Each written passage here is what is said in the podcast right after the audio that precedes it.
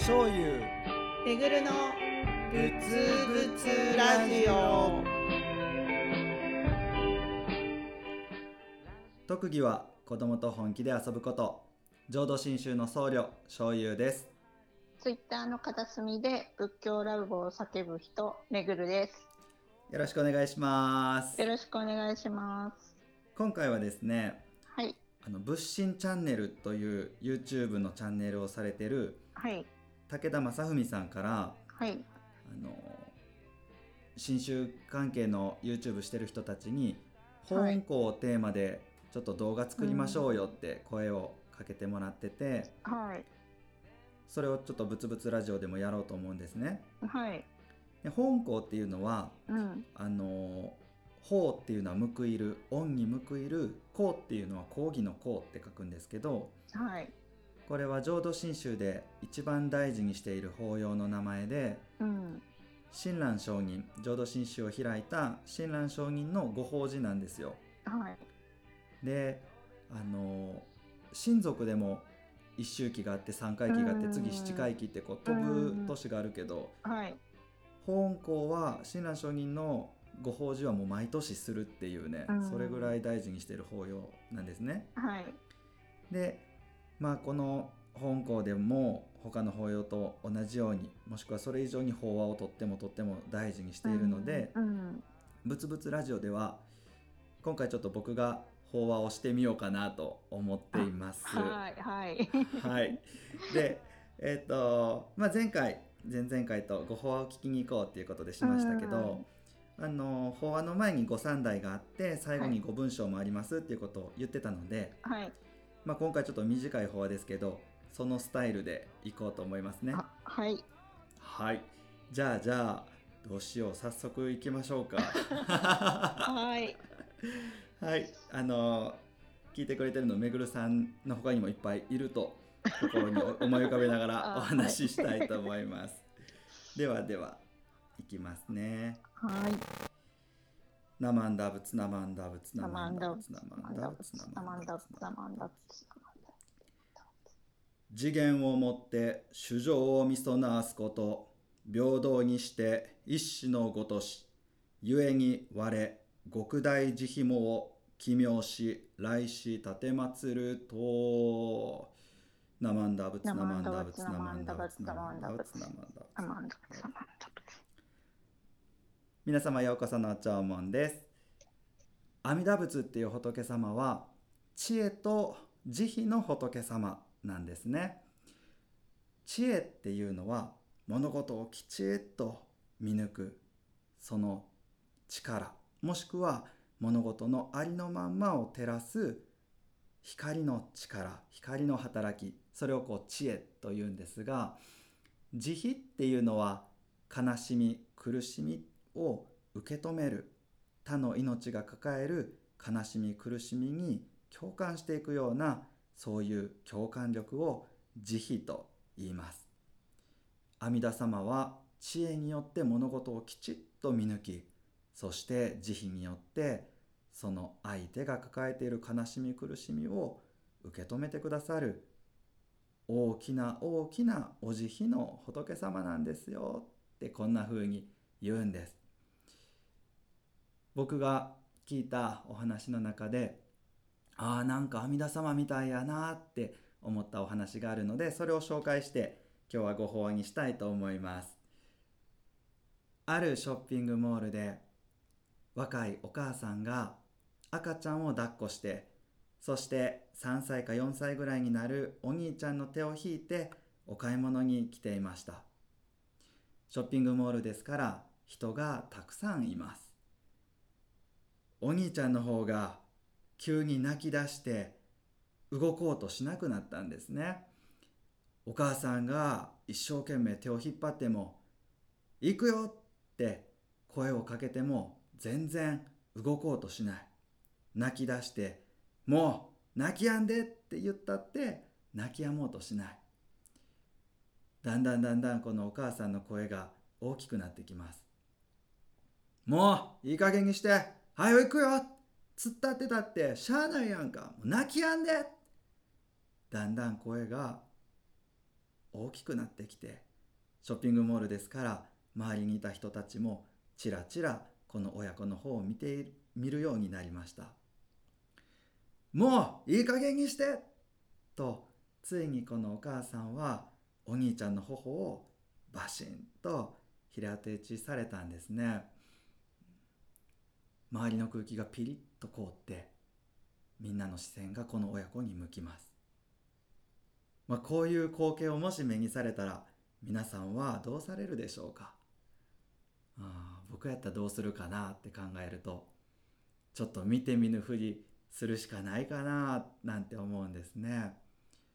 けどその時は一人のおばちゃんがこの親子にスーッと近づいてこんな風に声をかけましたあらあらお母さんも大変やねきっと赤ちゃんが生まれてからろくに寝れてへんのやろそらイライラもするわな。せやのに子育て頑張ってるんやな。今度はお兄ちゃんの方に向いて膝を少し折って目線を下ろして僕僕も頑張ったな。きっと赤ちゃんが生まれてからお兄ちゃんやから我慢しなさいって言われてきたんとちゃうか？頑張ってるな。よう泣いたな。僕もお母さんも二人とも偉い偉い。そう言ってお兄ちゃんとこのお母さんの頭もこのおばちゃんは撫でてそしてその場を離れていかれました大人の頭を撫でるってなかなかできひんよなって思いますけどまあそれをさせてしまうぐらいの包容力の大きなおばちゃんだったんでしょうか。このお母さんはその場で声を上げて泣き崩れワンワンと泣きながらそしてお兄ちゃんをぎゅーっと抱きしめながら泣かれたそうです。このお話を聞いた時に僕はすごいおばちゃんやなって思いました。阿弥陀様みたいやなって思ったんです。きっとこのおばちゃんもかつて子育てに悩み苦しんだ人だと思うんですね。子育て一生懸命頑張ってるのに誰に褒められるわけでもない。なんだか世間からは取り残されてるような気がする。一りぼっちな気がする。子育て頑張ろうと思うけどなかなか思うようにはいかない。今日は気分転換しようと思ってショッピングモールに来たけれどお兄ちゃんの方が泣き出して動かなくなった。まだ帰ってやらないといけないこともいっぱいあるのにどうにもこうにもいかない。ついつい手が出てしまった。そんなお母さんのありようが心持ちがこのおばちゃんには自分ごとのように見て取れたんじゃないかなって思うんですね。手を挙げちゃいけないじゃないというのはこれは一つ正論です。正論だけれどちょっと厳しい言葉だなって思います。もしかしたら一人で子育てに家事に頑張っているお母さんだったかもしれません。周りに頼りになる人がいなかったのかもしれません。そのお母さんに対して手を挙げちゃいけないでしょっていうのは正論ではあるけれどもちょっと厳しい言葉やなと思うんですね。けどこのおばちゃんはそれをしなかった。分かっちゃいるけどなかなかそれができないってことがあるよね。手を挙げちゃいけないと分かっててもついついそれをしてしまうほどにあなたも大変なんよね。苦しんでるんよね。それが自分ごとのように見て取れた。そしたらもうこのおばちゃんはいても立っても入れなかったんだと思うんですね。声をかけずには折れなかった。偉くなりなさい。賢くなりなさい。もっと立派になりなさい。しっかりしなさいよ。と言うんじゃなくてあなたも頑張ってるわね。あなたも大変ね。と慈悲のような心でこのお母さんを温かく包み込んでいく。このおばちゃんに出会えてこのお母さんはとってもとってもほっとしたと思います。自分のこの悲しみ苦しみを分かってくれる人がいたんだ。心がいくらか安らいだと思うんですね。そして目の前で寂しさを抱え痛みを抱えているお兄ちゃんを抱きしめていったんだろうなって。自分がしてしまったことに気がついてごめんねという思いで泣かれたんじゃないかなって思います。このおばちゃんがすごいなと思うのはお母さんの抱える悲しみ苦しみに共感しただけじゃなくお兄ちゃんの抱える悲しみ苦しみにも寄り添っていった。僕もお兄ちゃんだから我慢しないといけない。お母さんも一生懸命頑張ってるから我慢しよう。きっとお兄ちゃんも頑張ったじゃないかなって思います。でもまだまだ甘えたい盛り。やっぱり僕ももっと甘えたい。わがまま言いたい。でもお母さんが頑張ってるのもわかるからわがまま言えない。でも寂しい。そんな中で泣くという行為によって僕も頑張ってるんだよ。でも寂しいんだよ。ってそんな思いをお兄ちゃんの方も一生懸命訴えてたんじゃないかなって思います。なるほど。このおばちゃんが言うようにお兄ちゃんもよく頑張ったんやろうなよく泣いたなと思います。知恵によってそのもののありようをきちっと見抜きそして抱えている悲しみ苦しみを受け止めていく。知恵というのは動くそうです。知恵があれば必ず慈悲が起きる。知恵が躍動している姿が慈悲だとも教えてもらいました。ああしんどいやろうな苦しいやろうなでは終わらないんですね。ああしんどいやろうな苦しいやろうなっていうことが分かったからこそあんたも大変やな頑張ってるなと慈悲として動く。私のもとに何万打仏何万打仏とお念仏となって阿弥陀様が働いてくださってるっていうのはどういうことかといえばしっかりしろよ強くなれよとおっしゃるんではなくてあなたもしんどいよね苦しいよねでもあなたは一人じゃないよ。この阿弥陀がきちっとあなたの悲しみも苦しみも受け止めているからね。大丈夫。あなたを一人にはしないよと私のもとにお念仏となって来てくださってる包み込んでくださってるんだなそんな風に味わっているところです。最後に寛容は蓮華上人のお手紙5文章を拝読したいと思います。ナマンダ仏ナマンダ仏ナマンダ仏。ナマンダ仏。ナマンダ仏。ナマンダ仏。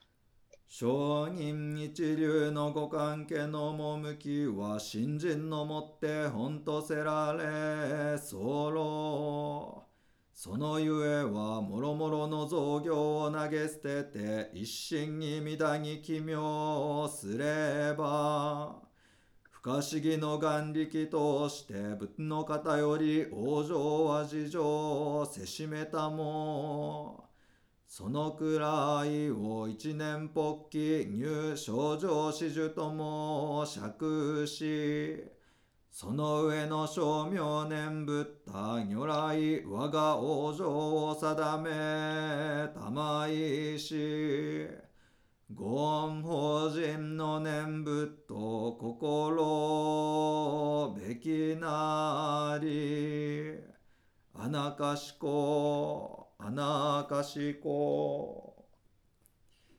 ナマンダ仏ナマンダナマンダ仏ナマンダ仏ナマありがとうございました。ありがとうございました。緊張というか、なんかめっちゃ喋りにくかったです。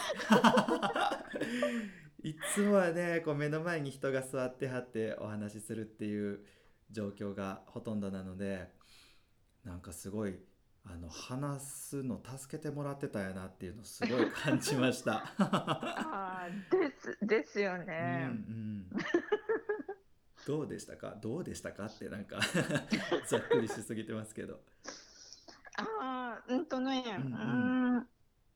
なんか先週のご法話って結構こう親親子のエピソードってよくうんうん使われるじゃないですか。うんで、うーんと、そうですね。親子なりそうもよく使われるんだけど、よくこう、うん親とこう母親のの、うんがあ阿弥陀様的な位置で使われるんだけど、うん今回はその、おや親子、母親と子供の間に現れたこうおおばさん、おばあちゃうんんうん。の話じゃないですか。うん。うんうん、ああなるなるほどと思ったし、うんそのショッピングセンターとか、まあ、スーパーでもコンビニでもよよく見かける光景ですよ、うんうんそのこ子供がだだこねたり、うんうん泣き出したりって、うん、だから私もそういうとこ見たらやっぱ見て見ぬふりうん。しちゃうしああまた子供さん泣いてるなとね、うんうん。ああ大変だなぐらいは思うけど、ううん。んなかなかそこを一歩二歩踏み出して。うん。うん、行動に起こすって、うん、は難しいし、ううん、んうん。そうそうそう、だから、ううん、自分だったらどう動くかなっていうのもあるし、んうん、まだまだそこまでの、あれはで、うん、人間、うんうまくできて、ね、そこまで動けるほどじゃないしなっていうのもあるうんし、ううんん、あとやっぱり、うん、まあ何でもそうだけど、うん。あのやっぱりこう自分それぞれみんな頑張ってるじゃないですか。うんうんうん。でその頑張ってるいっぱいいっぱい頑張ってるそのなんていうのうん。感じってめ人それぞれだから、うんうんなんか自分はもうここまでで精一杯。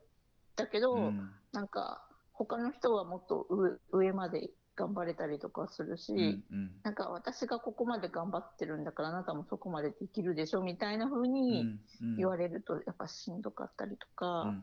そのなんていうのそのいっぱいいっぱいなことがうん。周りにうまく伝えれないうんじゃないですか、うん。今その弱音が吐けない、うん。今っていうか。本当ですね。で,、うん、でそうやって我慢してると、うん。ああなんかまだ平気なのねみたいな、まあ、まだまだなんかそんな余裕あるのねみたいな感じで。うんうん。なんか追い立てられると、うん。やっぱりねどっかでパーンと爆発しちゃうだろうし、うんうん。特に子供の時はね、うん。あの自分もそうだったけど、うん。なんていうのそのうまく伝えれないじゃないですか、その自分の中身のこううわーっていう感情を、だからこうな泣き泣いて叫ぶことで、うんダダをこねることでうん。表現するんだけうんど、うん。結局それじゃ周りに伝わらなくて、うん結局お怒られるみたいな。うんうんうん。きっと子供自身もねこの感情が何かってはっきり分かってないし言語ができないですよね。そういうのってね。うん。うん。で大人になってもやっぱそれあるしそうね。ですね。でそれを、うんうん。なんか自分の目線にまで降りて、うんうんうん。頑張ったねって、うん。うん、言ってくれるって多分もものすごくうん救われるというか、うんうん安心するというか助かるというか、うんなんか。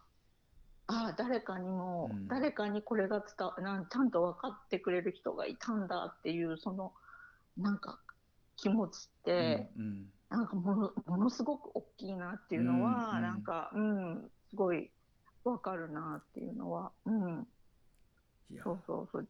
うん、なんかねじなんかこうもたもた喋っちゃったなとかあーちょっと言い方がとかいろんなこう反省があったんですけど、うん、なんかめぐるさんがこうやってフォローしてくれたからもういいです。バッチリ。なんかもうそれが法話ですね。めぐるさんのこのコメントが素敵。ねえ、うん。みんな感じ方それぞれだし、うんうんうん。私は私の経験とか記憶とかで、うんうん。ああ私はもうこうだったなああだったなっていうこうか重ねるしかできないんだけど、うんうんああうん。私もなんかここしばらくその法話を聞いて感想を言うっていうことをしてなかったから、うんうんうんうんもうすものすごい今しどろも 結構聞きっぱなしが多いですよね。新州の法要で法話聞くってなるとね、うん。うん。私はたまたまうんうんその感想をうんこう語り合ったりする機会があるんで、うんうん。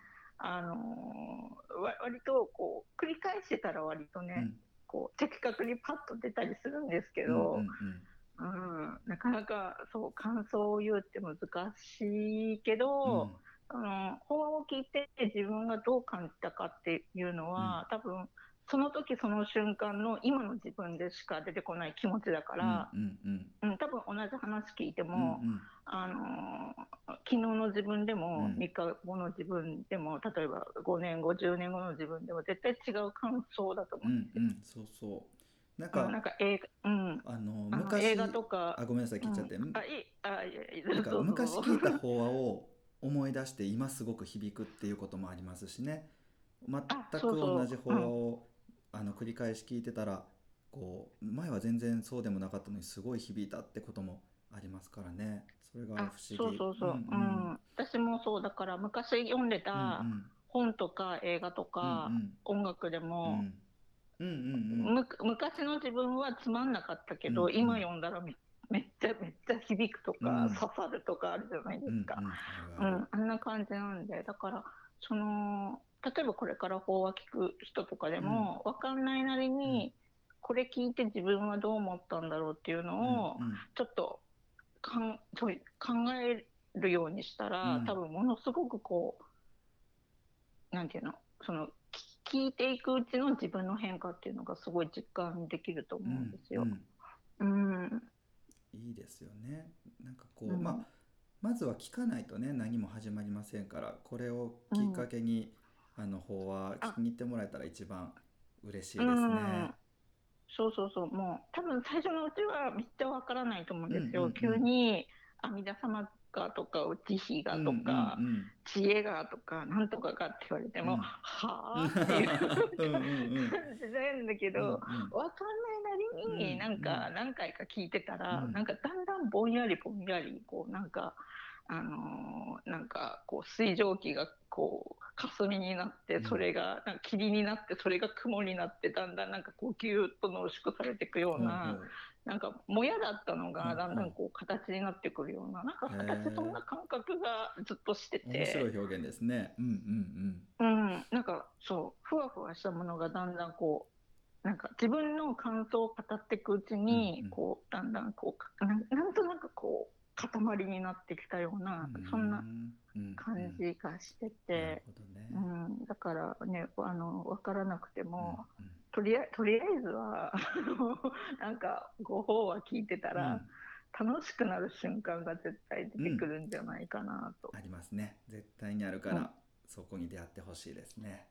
あ、そうですね。うんうんはい。あそうそう今日ねあの法話、はい法話じゃない質問コーナーにも行きたいのであ、ははいい、わ、かりました。いただいてるので読みますね。こんばんは。ボリューム8のブツブツラジオを聞きました。私も法話を生で聞きたいなと思ってました。が、はい。お寺さんは がですよ。お寺さんは敷居が高いし、別院も敷居が高いし、と思ってて、まだ足を運んだことがありません。はい法話はもっぱら YouTube で聞いています。あ、それもいいですよね。うん。うんうん。今回のめぐるさんのお話を聞いてなるほど、はい。そういう仕組みになってるのかとうん。勉強になりました、うん。次回のお話も次回っていうのは、まあえー前回のことですね。あボリューム9、はいはい。次回のお話も聞いてから法話会という知らない世界へ覚悟を持って参加しようと思いましたですよ。おおこれ言ってくれてはんのかな。まだかな。ね。ぜひ言ってほしいですね。嬉しいそうですね、うん。あのこれからその法音校ってこう、うんうん。法話にたくさんの人が、まあ、今今ね、うん。今の状況だと分かんないけど、うんうん。まあ普段よりたくさんの人がこうご法話に集まるんで、あのこうさらにこうね、こう人がこう受付とかなんだろうわやわやしているところを、うんうん。か影からこうさ さっと。紛れ込むってことですか？人が なるほどなるほど。あのちょちょっとうんドキドキしながらも、はいはいなんかこうその他大勢の一人のつもりであこうささっと会場に入ればなるほど。なんとかななんとかなりますよ。一番この今香港香港シーズンですからね。こう人が多い今こそチャンスかもしれません。そうそうですね、うんうんそうですね。次回も楽しみにしてますと言ってくださってます。はい、ありがとうございます。質問ですが、お寺さんに錠剤と書いてあるお賽銭箱がうん過去はてなが建物の中かっこ本堂靴を脱いで入らないといけないところ。なんかここに壁を感じますね。本堂靴を脱いで入らないといけないところにありました。どのタイミングでお金を入れたらいいのですか？お布施とは別物ですか？機会があれば教えてください。よろしくお願いいたします。ということで、うん。あのこれはね錠剤っていうのはまあお賽銭なんですけどあのお布施とは別でもう小銭でいいので、お寺にあのお参りした時に最初に入れてもらえたらなと思います絶対入れないといけないものでもないんですけどこういうあの錠剤とかっていうのからお花買ったりろうそく立ったりおせんあうんろうそく買ったりお線香を買ったりして仏様にお供えして法要の準備なんかもしてるので、まあよかったらお気持ち程度に入れてもらえたらなと思います。うんうんうんうんさあそうですね。うん。うん。ごめんなさいもう僕今終わろうと思っちゃいました。もう時間がねめちゃくちゃ押してるという。あ、でも、あ、そう、もう、もう押してるんですね。うん、そうあ。わわかりました。もう、もう終わらなきゃ。終わりましょう。またいつまでもだらだらまた話すところで。そうそうもっともっと聞きたかったんですけどね。うんじゃあ今日はここまでにしましょう。ありがとうございました。ありがとうございました。ぶつぶつラジオでは皆様からの質問やご意見を大募集しています詳しくは YouTube の概要欄や公式ツイ Twitter をご覧ください。チャンネル登録や高評価もお願いします。というかというめちゃくちゃ噛む。ということで今日はここまででした。ありがとうございました。ありがとうございました。ぶつぶつぶつぶつ何万打仏